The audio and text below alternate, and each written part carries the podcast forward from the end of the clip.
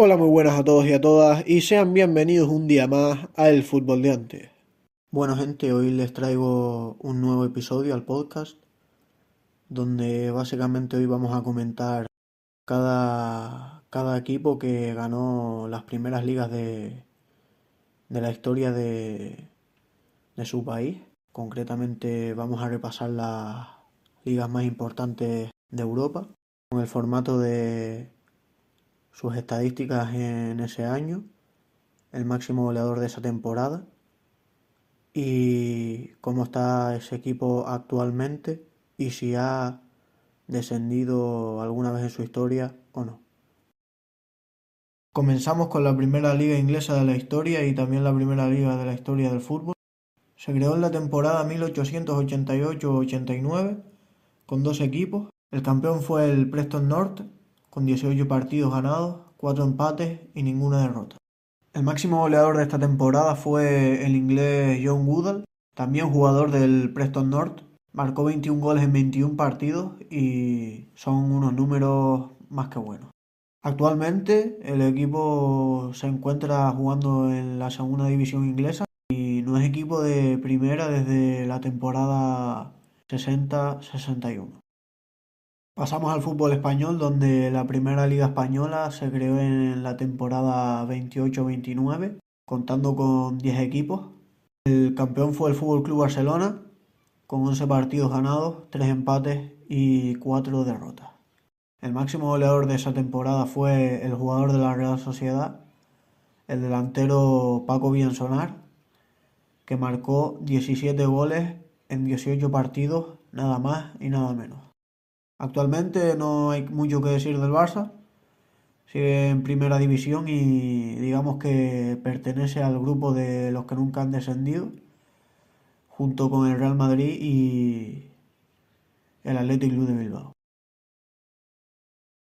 Ahora nos vamos a la Bundesliga, la mayor división de Alemania.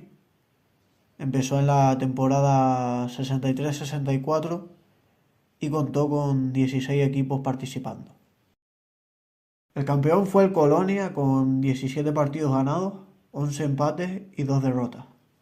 El máximo goleador de esa temporada fue el alemán Ub Seller, que marcó 30 goles en 30 partidos.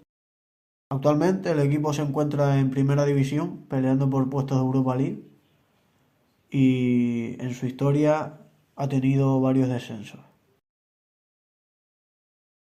Ahora nos trasladamos al fútbol francés para hablar sobre la Ligue 1, que tuvo su primera temporada en la 32-33 y contó con 20 equipos divididos en dos grupos de 10. Curiosamente, el campeón fue el Olympique Lillois, equipo que desapareció en el 44 para después fusionarse con el Sporting Club Fiboy y así crear el actual club de el Lille. Su número fueron 14 partidos ganados, 0 empates y 4 derrotas. El máximo goleador de esa temporada fue el francés Robert Mercier, jugador de un equipo que se llamaba Club Francés y marcó 15 goles en ese año. Actualmente, eh, bueno, podríamos decir que el equipo que se fundó a partir del Olympique Lillois y que tiene sus raíces actualmente es el Lille, vigente campeón de Francia. Y es un club que en su historia, hace algunos años, ya ha tenido varios pasos por segunda división. Pasamos al fútbol de los Países Bajos, donde la primera liga holandesa se creó en la temporada 56-57 y contó con 18 equipos. El campeón fue el Ajax con 22 partidos ganados, 5 empates y 7 derrotas. El máximo goleador de esa temporada fue el holandés Cohen Dillen, jugador en ese momento del PSV Eindhoven, que marcó 43 goles en 33 partidos unas estadísticas increíbles. el Ajax actualmente se podría decir que es el mejor equipo holandés, además de ser el vigente campeón y nunca haber bajado de categoría. En el fútbol de Italia, la primera liga empezó en la temporada 29-30, contando con 18 equipos. Campeón fue el Ambrosiana, equipo que actualmente todos conocemos como el Inter de Milán. Y sus estadísticas fueron 22 partidos ganados, 6 empates y 6 derrotas. El máximo goleador de la temporada fue el italiano Giuseppe Meazza, que marcó 31 goles en 33 partidos, una completa locura.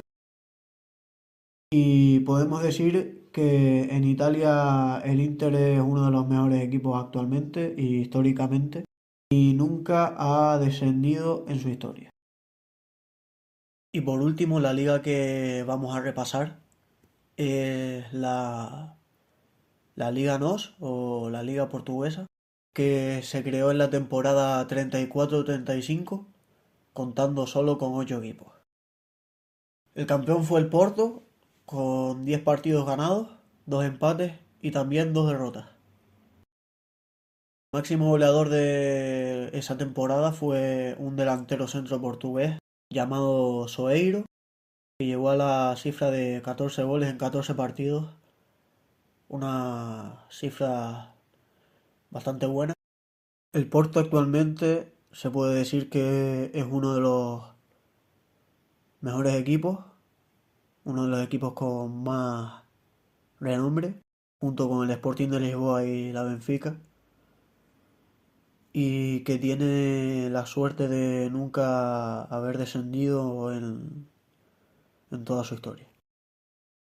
Bueno gente, espero que les haya gustado el episodio de hoy. La semana anterior no pude grabar ya que estuve enfermo. La próxima semana tendréis nuevo episodio. Espero que les haya gustado este repaso de fútbol antiguo. Espero que escuchen el próximo podcast y nos vemos hasta la próxima.